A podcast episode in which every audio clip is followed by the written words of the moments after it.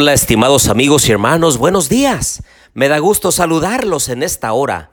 Los invito a orar. Querido Dios y bondadoso Padre, alabado sea tu nombre Señor en esta mañana. Venimos ante tu presencia con regocijo, con entusiasmo, con agradecimiento, para decirte gracias Padre por todo lo bueno que haces por nosotros. En esta mañana te invitamos a nuestro estudio de tu santa palabra. Lo pedimos en el nombre de Jesús. Amén. Bien, les doy la bienvenida a nuestro estudio y reflexión de Mateo capítulo 8. Les habla su amigo y hermano Marcelo Ordóñez desde el puerto de Veracruz, México. Los invito a abrir su Biblia en Mateo capítulo 8.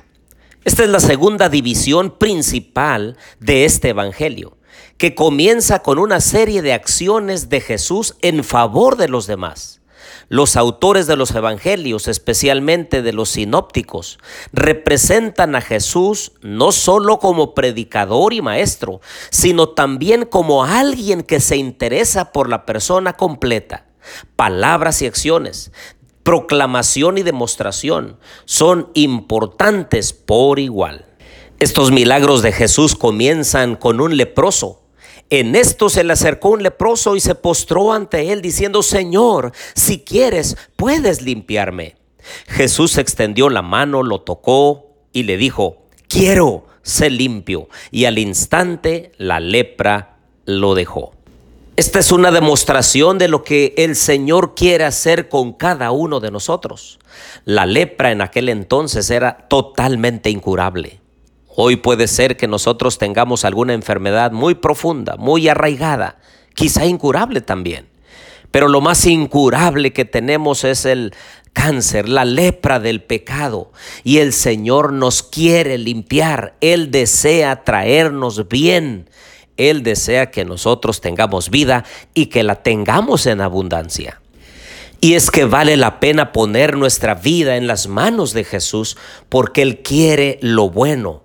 Él quiere bendecirnos, quiere que estemos bien totalmente, tanto física como emocional como espiritualmente.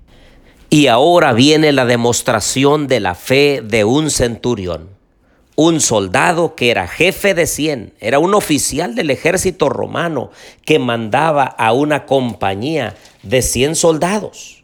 Este vino a Jesús y entonces le dijo, Señor, no soy digno de que entres a mi casa, solamente di la palabra y mi siervo sanará.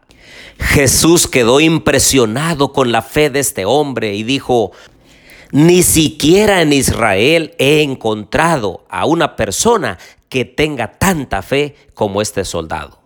Entonces le dijo, que sea hecho como tú has creído. Y el siervo sanó en ese preciso momento. Y es que la fe, la fe verdadera, mueve montañas. Nuestra fe se cimenta en las promesas y en la palabra de Dios. Creamos con todo el corazón porque Jesús se interesa por nosotros. Posteriormente este milagro del soldado, llegan a la casa de Pedro y encuentran a la suegra que está acostada con fiebre. Y entonces va Jesús, la toca, la sana y la actitud importante de la suegra dice que levantándose le servían. Queridos amigos y hermanos, cada vez que el Señor hace algo importante en nuestra vida, cada vez que alguien sana a una persona, que lo toca, que lo transforma, que la ayuda, que la bendice, entonces necesariamente debe brotar de nuestra vida, de nuestro corazón, un entusiasmo por servir para otros. Nadie es sanado solamente para pensar en Él egoístamente. Nadie es bendecido por Dios para quedarse con la bendición egoístamente. No, queridos amigos y hermanos, cada vez que recibimos un don de Dios, somos responsables por compartir y servir a otros con lo que hemos recibido. Después en el versículo 16 dice, al caer la noche le llevaron muchos endemoniados y con la palabra echó fuera a los demonios y sanó a todos los enfermos. Qué bendición si Jesús entrara a nuestra ciudad, a nuestro pueblo, a nuestra comunidad.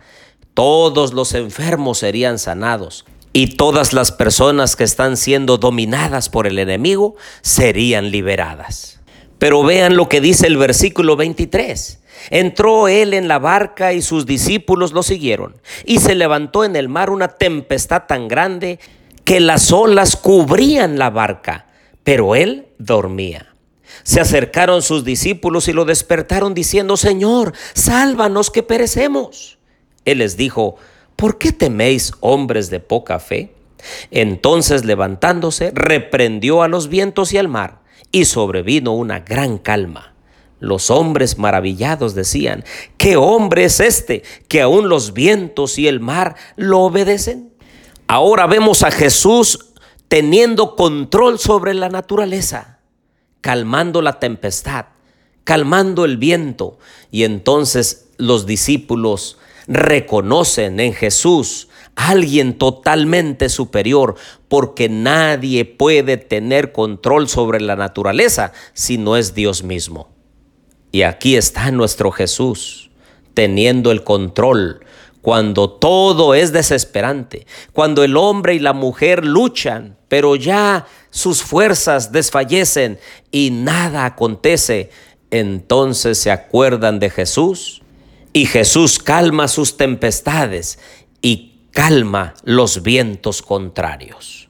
Al final del capítulo, Jesús sana a unos endemoniados que salen al encuentro. Aquí Mateo dice en el versículo 28, vinieron a su encuentro dos endemoniados. Y entonces claman a él. Incluso los demonios le dicen, eres tú el Hijo de Dios. Y entonces él los sana. Había un hato de cerdos y los demonios le piden que sean enviados ahí. El Señor lo permite y estos se arrojan al despeñadero muriendo en el instante. Y entonces los que cuidaban los cerdos fueron a la ciudad, contaron las cosas, y vinieron todos los de la ciudad y le rogaron a Jesús que se fuera de sus contornos. Ah, queridos amigos y hermanos, hoy hemos sido confrontados con el poder de Jesús. Jesús no solamente tiene poder sobre las enfermedades pasajeras, no solamente tiene poder sobre los demonios, sino que tiene poder sobre la naturaleza. Ahora la pregunta es, ¿qué haremos con Jesús?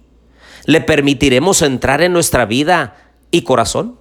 ¿Permitiremos que Él nos transforme? ¿Permitiremos que Él haga las obras maravillosas que Él se propone hacer? ¿O quizá tomaremos la actitud de los de Gádara? que echaron fuera a Jesús de sus contornos, diciendo, no queremos que nos sanes ni un enfermo, no queremos que nos sanes ni un endemoniado, no queremos que hagas nada de bien aquí en nuestra comunidad. Qué triste es cuando tenemos a Jesús, tenemos su palabra, tenemos los dichos de los profetas, tenemos todo para que el Señor haga una obra regeneradora en nosotros pero muchos le darán la espalda a Jesús. Muchos le dirán, no Señor, no quiero que entres a mi hogar, no quiero que entres a mi familia, no quiero que entres en mi matrimonio. Y ellos lamentablemente se perderán en este triste mundo corrupto, material y pasajero. Pero otros le permitiremos que haga una obra especial en nosotros. ¿Cuál de los dos tipos de personas quiere ser? La respuesta está en tus manos. Oremos. Querido Dios y bondadoso Padre, ayúdanos a tomar la actitud de apertura de nuestro corazón para la influencia poderosa del Espíritu Santo. Quédate con nosotros hoy. Ayúdanos a tener fe y confianza en ti y permitir que tú obres milagros en nuestra vida. Lo pedimos todo en el nombre de Jesús. Amén.